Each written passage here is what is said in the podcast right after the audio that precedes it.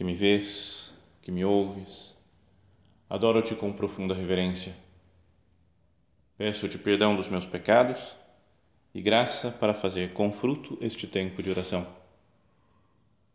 Minha Mãe Imaculada, São José, meu Pai e Senhor, meu anjo da guarda, intercedei por mim.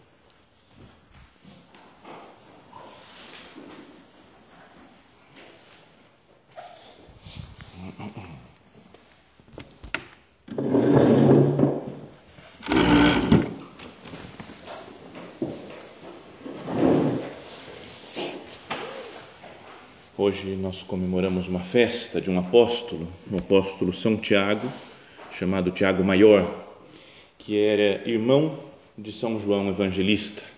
Ele aparece muitas vezes no Evangelho.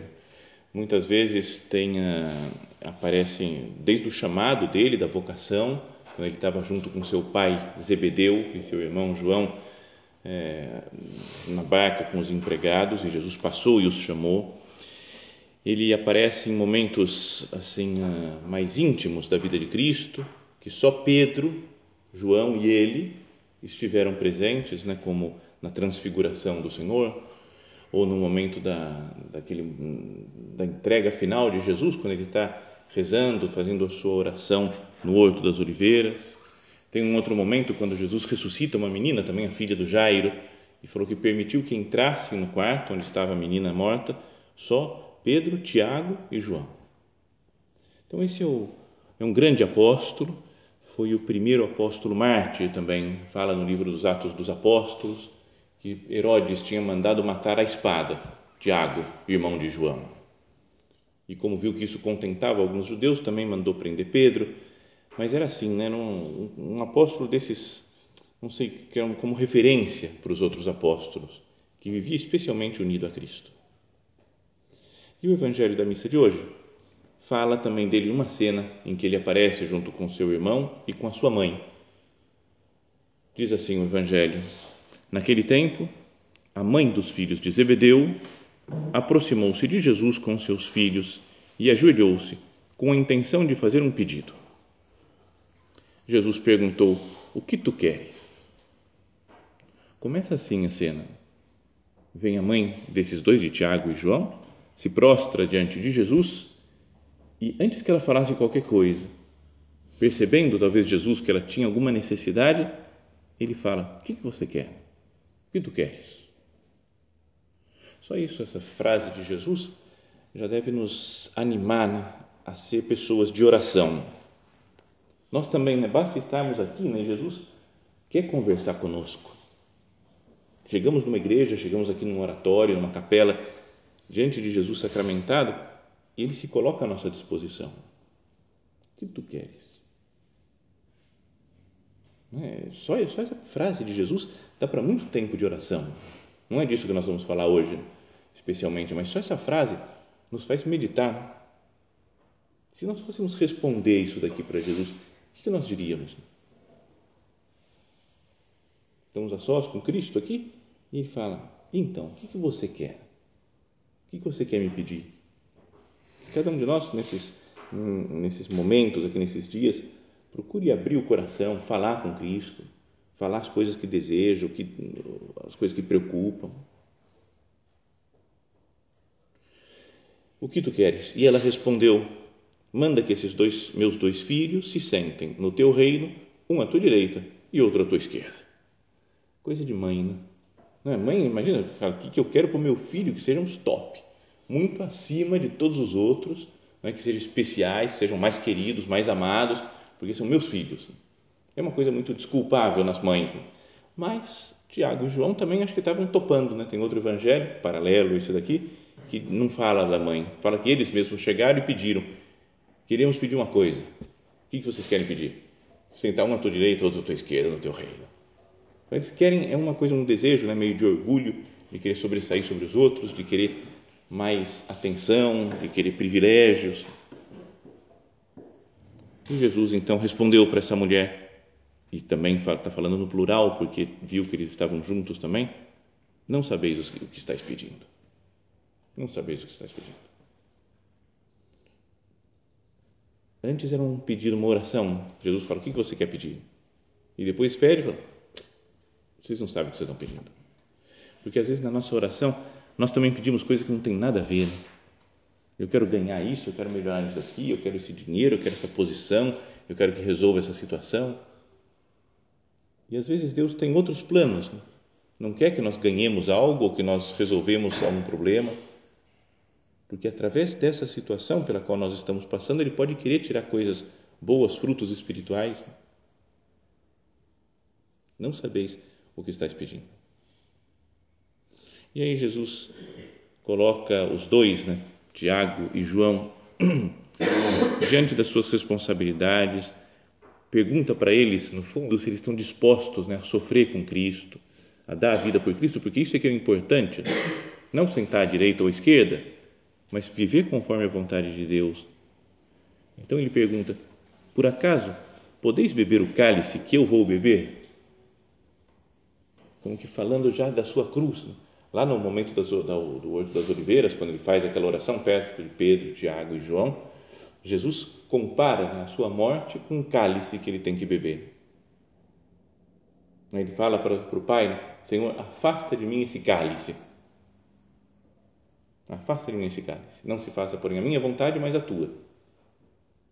E aqui ele já está como que fazendo uma, uma profecia já da sua morte. E fala para os apóstolos: Por acaso podeis beber o cálice que eu vou beber? Vocês estão dispostos a morrer, a dar sua vida por mim? São Tiago, de fato, falávamos, foi o primeiro que deu a vida por Cristo, o primeiro dos apóstolos. Hoje a missa aqui é a cor é vermelha, né? os, os paramentos vermelhos, né? o sacrário, fiz um véu vermelho, porque é sangue de mártir. Quando é vermelho, é que um mártir que deu a vida por Cristo. Podeis beber o cálice que eu vou beber? E eles responderam: Podemos, possamos. E Jesus disse, né, de fato, vós bebereis meu cálice, mas não depende de mim conceder o lugar à minha direita ou à minha esquerda. Meu Pai é quem dará esses lugares àqueles aos quais Ele preparou.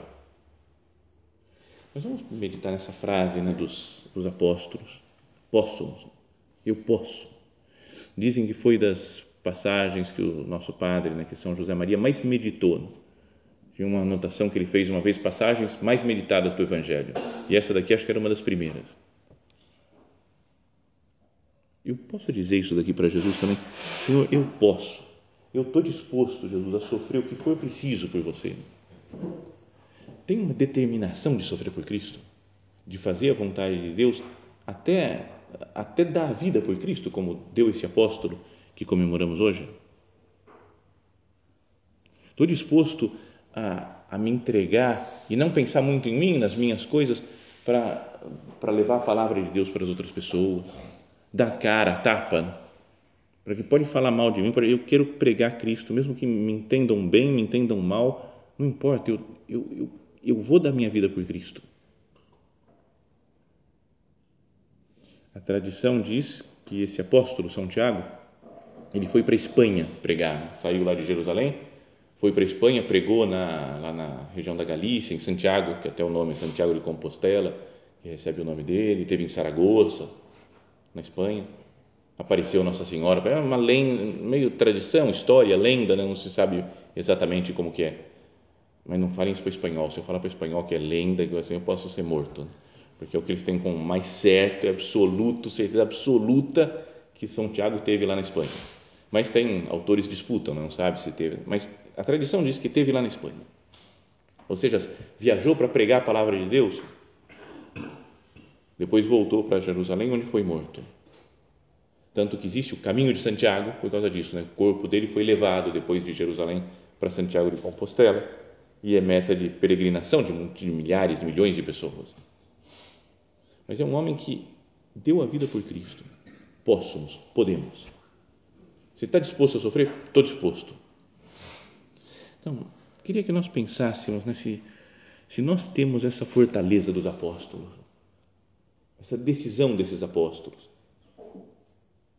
que significa enfrentar as dificuldades para chegar para fazer a vontade de Deus, não fazer só as coisas que me agradam, ter constância, que às vezes é super difícil, né? Ter constância, todo dia fazer oração hoje, amanhã, depois da manhã, depois, depois, depois. A gente vai se cansando, mas a pessoa forte, a pessoa decidida, que escolheu Cristo, consegue. Tem, não sei se a palestra que vocês tiveram foi sobre fortaleza também, mas tem uma uma pergunta do compêndio do catecismo da igreja. Sabe que existe o compêndio do catecismo? Foi feito o catecismo primeiro, depois em forma mais de perguntas e respostas, talvez para facilitar a memorização do evangelho, do, do perdão, do catecismo, foi feito o compêndio do catecismo uns 15 anos atrás. E uma das perguntas diz: o que é a fortaleza? E a resposta diz: a fortaleza assegura a firmeza nas dificuldades e a constância na procura do bem. Firmeza nas dificuldades. Tem dificuldade para seguir Cristo, mas eu continuo firme, não desisto, não abandono. E a constância na procura do bem. Hoje eu vou querer melhorar. Hoje eu quero dar um passo. Hoje eu quero seguir mais Cristo, nosso Senhor. Chegando até a capacidade do eventual sacrifício da própria vida por uma causa justa. Os mártires são exemplo máximo de fortaleza e dão sua vida por Cristo. Agora, aqui, morando aqui no Brasil, talvez a gente nem passe pela nossa cabeça que algum dia a gente vai ser mártir. Né? E acho que provavelmente ninguém aqui vai ser mártir mesmo.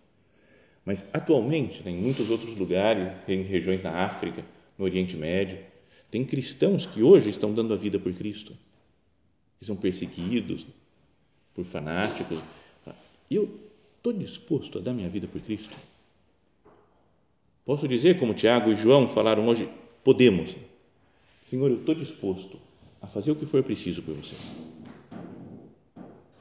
Como que nós andamos né, nessa virtude da, da fortaleza?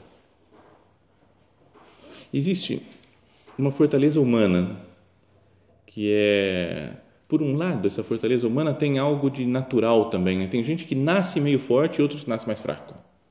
Não só fisicamente, mas tem gente que nasce sem medo e tem gente que nasce morrendo de medo de todo mundo. É estranho, né? não é verdade? Tem criancinha, sei lá, dois, três anos, que o cara faz tudo, sobe, desce, apronta, parece que não tem medo de se machucar. E outros mais, passa um passarinho, se assusta com o passarinho que passou perto dele. É uma coisa meio de, da constituição, eu não sei. Algo natural, ou de nascença, ou de formação dos primeiros anos. Sabe que um dos meus sobrinhos, ele, quando tinha uns cinco anos, ele, bom, até agora ele adora futebol, doente por futebol. O cara né, perde a cabeça, só fala de futebol o tempo todo. E já com cinco anos ele sabia muitos jogadores da Champions League, sabe, todas as seleções. Ele tinha cinco anos na Copa de 2014 e então ele aprendeu, acho que praticamente todas as seleções, todo mundo que jogava. Né? E aí ele ficava falando depois da Copa, quem que ele gostava, falava esse nome, esse outro, não sei o que, tá, perguntava como chama o jogador, não sei o que, da, da Inglaterra e tal, ele falava, né? era super legal, assim, divertido brincar com ele.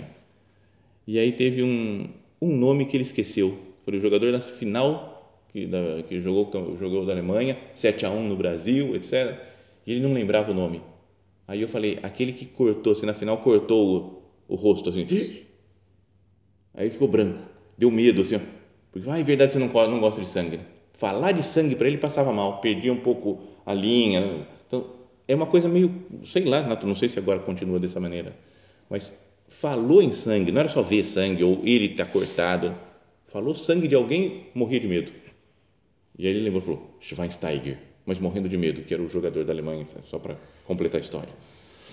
Então, mas é, tem gente que tem a coisa mais ou menos natural de ser mais forte ou não ser tão forte, é? mas e depois, mas isso daí não importa muito. O que importa é depois como é que eu vou me formando nessa virtude da fortaleza. Eu enfrento as dificuldades, sei tomar decisões, por exemplo. Às vezes é uma, uma coisa de falta de fortaleza o não tomar decisões na vida. Porque eu não sei, Será que eu faço isso ou será que eu faço aquilo? Não, não sei, mas eu gosto disso, mas também eu gosto daquilo. E gosto daquele outro negócio. Nossa, então o que, eu faço? Não sei. Sabe essa, as indecisões nossas? Não são talvez medo de errar? Medo de, não sei, de, de tomar uma decisão que não foi a melhor, depois eu reconhecer que fiz uma bobagem. Superar o medo. Superar o medo de, não sei, de, de ousar coisas novas sei lá, na, no trabalho, no estudo, na família, nos relacionamentos. Eu vou tentar assim, uma coisa nova, porque eu acho que é isso daqui que você está me pedindo. Falar com alguém quando eu tenho que corrigir alguém também é difícil. E é preciso ter fortaleza para fazer isso.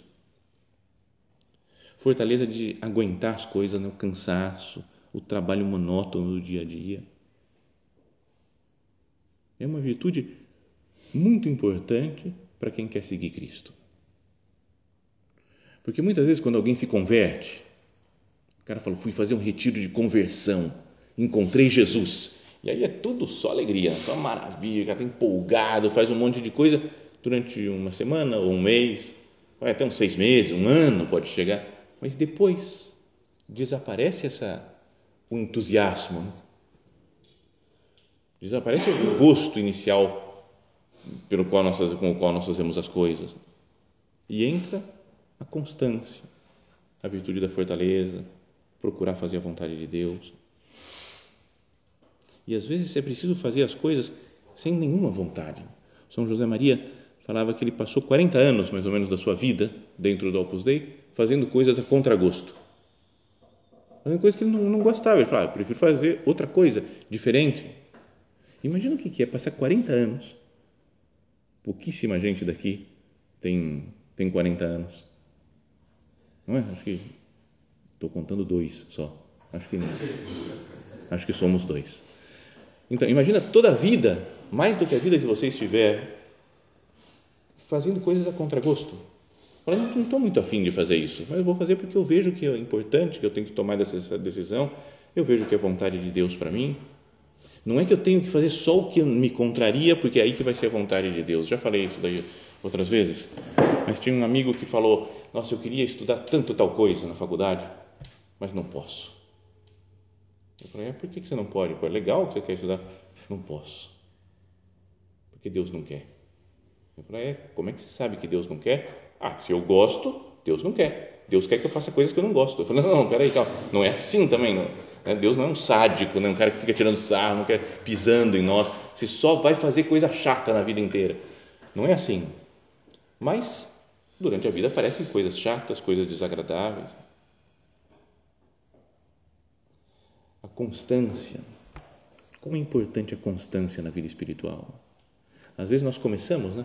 frequentar um centro da obra, vamos aprendendo a fazer um plano de vida espiritual, né? começamos a, sei lá, de rezar um terço, fazer uma leitura do Evangelho, fazer um tempo de oração, aí vou mantendo isso daí. De vez em quando a gente faz um retiro e volta para casa feliz, né? rezando o dia inteiro, rezando. Mas depois passa o tempo e a gente desiste, porque desanima, não tem muito gosto, não está muito afim, apareceu muitos trabalhos, muita, né, estudos. E para construir o edifício da santidade é preciso muitas coisas pequenas feitas por, com, com constância. Nosso padre escreve também em caminho: Viste como levantaram aquele edifício? De grandeza imponente, um tijolo e outro, milhares, mas um a um, e sacos de cimento, um a um, e blocos de pedra que são bem pouco ante a mole do conjunto, e pedaços de ferro, e operários trabalhando dia a dia, às mesmas horas.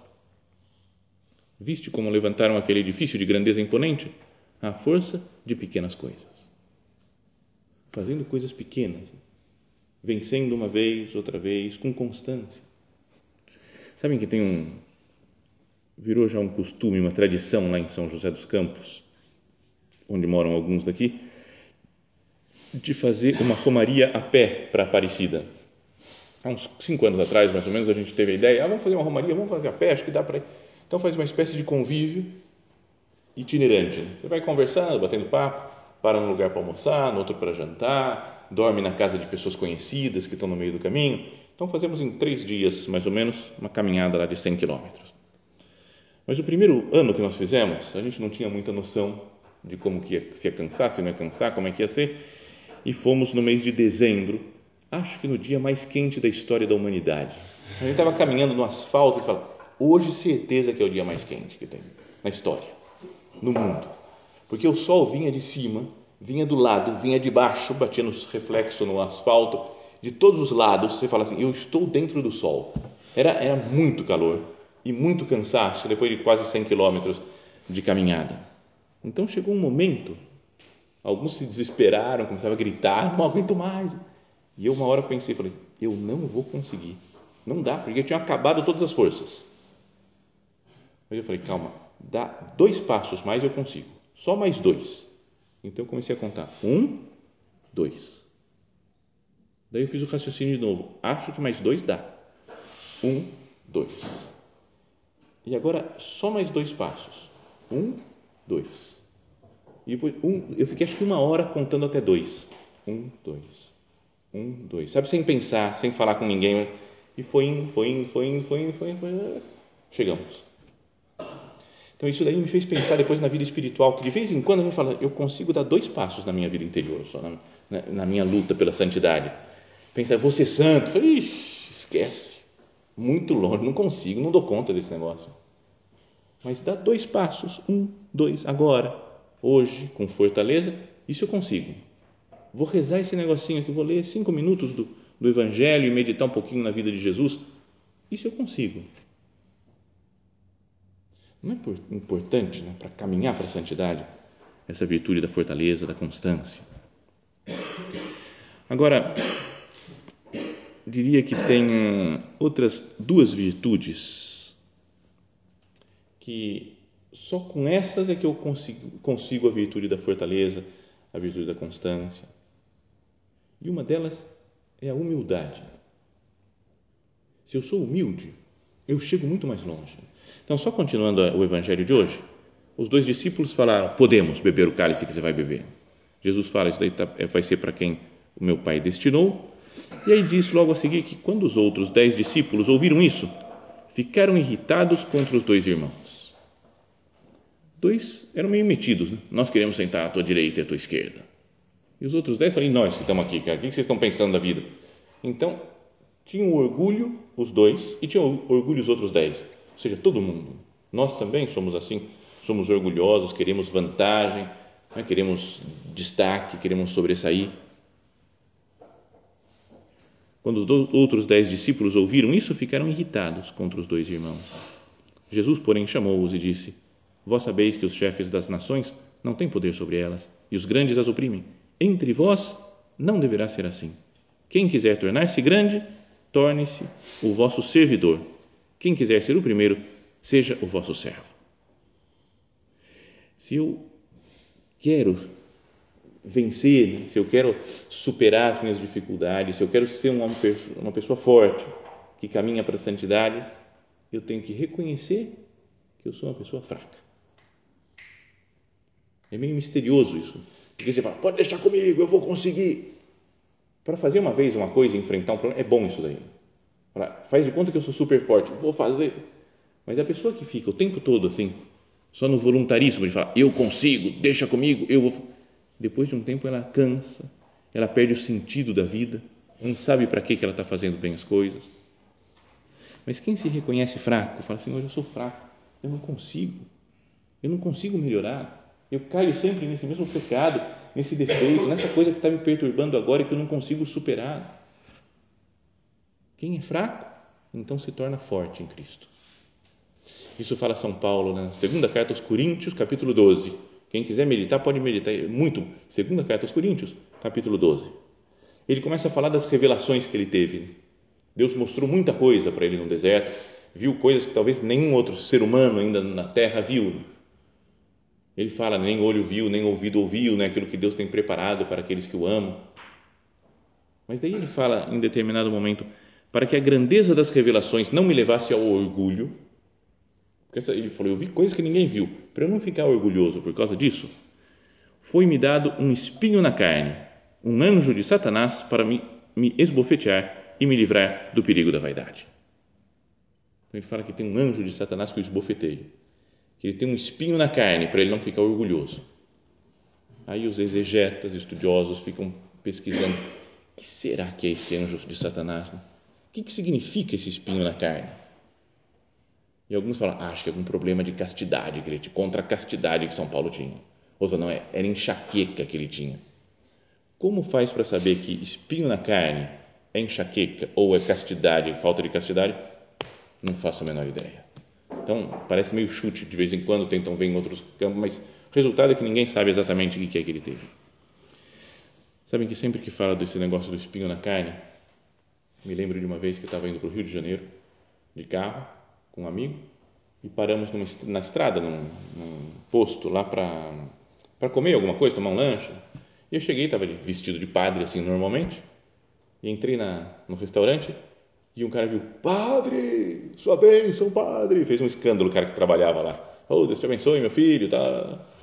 E aí passou outra vez, falou, passou do meu lado, falou, sem Jesus a gente não é nada, né, padre? Sem Jesus a gente não é nada. Eu falei, isso mesmo, né? Sem Jesus a gente não é nada. Aí ele foi fazer o que tinha que fazer, voltou outra vez, padre, eu amo esse homem, eu amo esse homem. Eu falei, beleza, ama Jesus, sim, é importante, maravilha. Aí foi lá de longe, ele olhou para mim e falou, o problema é o espinho na carne, padre, o espinho na carne.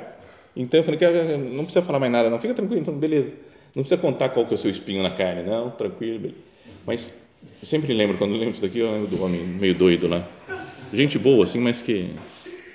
Mas é, é como que uma sensação que todos nós temos. Né? A gente ama Jesus Cristo, quer ser santo, mas todo mundo tem o seu espinho na carne. E aí São Paulo fala: três vezes roguei ao Senhor que o afastasse de mim, que tirasse esse anjo de Satanás de mim. Falou, acabou, eu quero resolver isso daqui, fica bom. Mas ele me disse: basta-te a minha graça, porque é na fraqueza que se revela totalmente a minha força. E aí São Paulo fala: portanto, prefiro gloriar-me das minhas fraquezas. Olha só que diferente isso. Prefiro gloriar-me nas minhas fraquezas, porque para que habite em mim a força de Cristo. Eis porque sinto alegria nas fraquezas, nas afrontas, nas necessidades, nas perseguições, no profundo desgosto sofrido por amor de Cristo, porque quando sou fraco, então é que eu sou forte.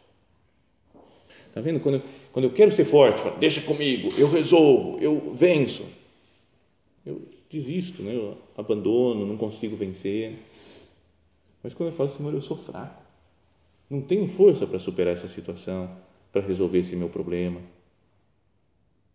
Então, quando eu me sinto fraco, então é que eu sou forte, porque deixo habitar em mim a força de Cristo.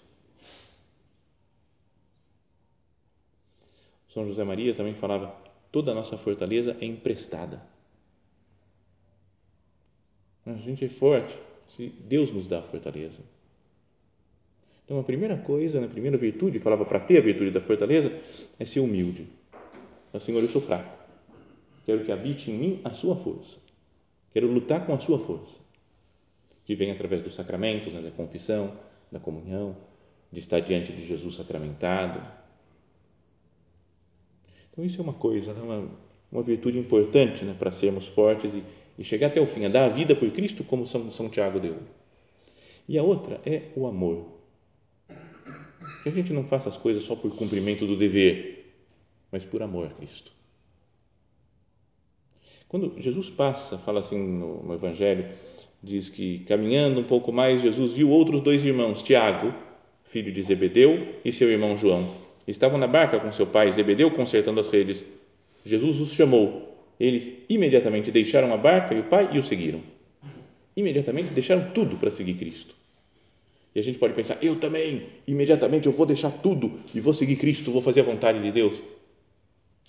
Mas por que, que eles deixaram Cristo, deixaram tudo e seguiram Cristo? Como é que pode um cara passar e falar, vinde após mim, farei de vós pescadores de homens, deixam tudo, deixa o pai, a barca, os empregados, as redes e segue Cristo? Por quê?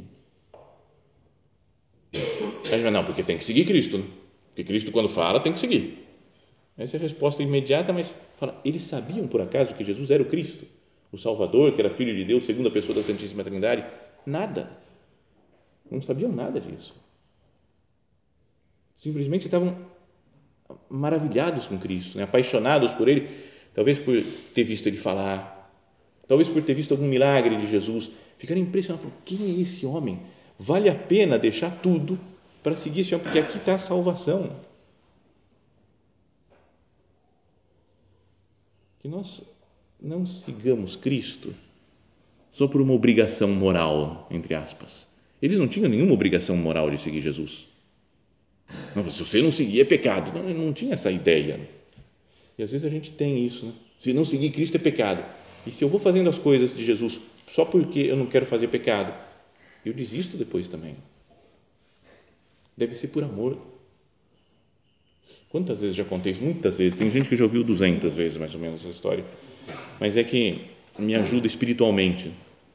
Uma vez estava, sabe o clubinho, o clube dos, das crianças, né? criançada que vai que frequenta os centros, não? E, e um dia cheguei lá, tinha que atender a molecada do clube, lá em casa, e chegou um molequinho gordo, mas chorando, mas chorando, sabe, desesperado, moleque, choro, choro, choro, choro. E eu falei, cara, o que aconteceu com você, cara? Algum problema? Por que, que você está chorando? Eu não queria vir no clube, eu não queria vir no clube, chorando e falando assim. Começou a ficar até engraçado o negócio, a cara dele, o choro, eu não queria vir no clube. Eu falei, cara, se você não queria vir no clube, por que, que você veio? É que eu perguntei para o meu pai, pai, tem que ir no clube? E ele falou, tem que, tem que, tem que. E ficou chorando, falando, tem que, tem que. Repetiu umas dez vezes, tem que, chorando. Eu falei, cara, tem que, tem. Mas o que me fez pensar é que às vezes a gente faz a vontade de Deus porque tem que. Por que, que você vai na missa? Ah, porque tem que. Se o Papa liberasse, falando, não precisa mais ir na missa não, domingo. Oh, beleza, maravilha. Por que, que você reza, faz oração? Porque tem que. Se a nossa vida é assim, que eu faço as coisas porque tem que, é desesperador. Não? A gente não aguenta muito tempo isso. Não, imagina um cara que casou com uma mulher e fala assim: agora eu tenho que aguentar minha mulher. Por quê? Porque tem que. Ah, não dá, né? Separa da mulher. Mas se ele ama, você vai renovando seu amor dia a dia, então ele consegue, está feliz de conviver com a sua esposa. Então eu vou renovando meu amor a Cristo. Por que, que São Tiago seguiu Cristo? Não é porque tinha que, mas porque ele amava Cristo. Porque ele viu, ficou impressionado, ficou maravilhado com o nosso Senhor e falou: vale a pena deixar tudo e seguir. Não estou perdendo nada de deixar tudo e seguir Cristo, porque vale a pena. Então, o meu amor por Cristo é assim. Falo, Senhor, eu te amo dessa maneira. Sei que vale a pena deixar tudo, qualquer coisa, para te seguir. Então, aí é que vem a virtude da fortaleza, da constância ao longo da vida, por renovar essa consciência. Ele fala, vale a pena seguir Cristo. Vale a pena deixar tudo para estar só com Cristo. E nós então, já passamos do horário né, da nossa, de terminar a nossa meditação. Fazemos, como sempre, né, de dirigir o nosso olhar a Maria Santíssima. Ela é forte, está de pé junto da cruz do seu filho, não desiste, não foge como os outros discípulos. É uma mulher apaixonada por Cristo sabe que vale a pena sempre, em toda a vida, dar a vida pelo seu filho, nosso Senhor. Que nós peçamos a ajuda dela. Né? Minha mãe, me faz ser santo, me faz, cada dia da minha vida, tomar essa decisão de seguir Cristo. Cada dia, com a graça de nosso Senhor, que eu possa dizer também, né? Possamos, podemos. Hoje eu me decido a seguir Cristo e beber o cálice com Ele.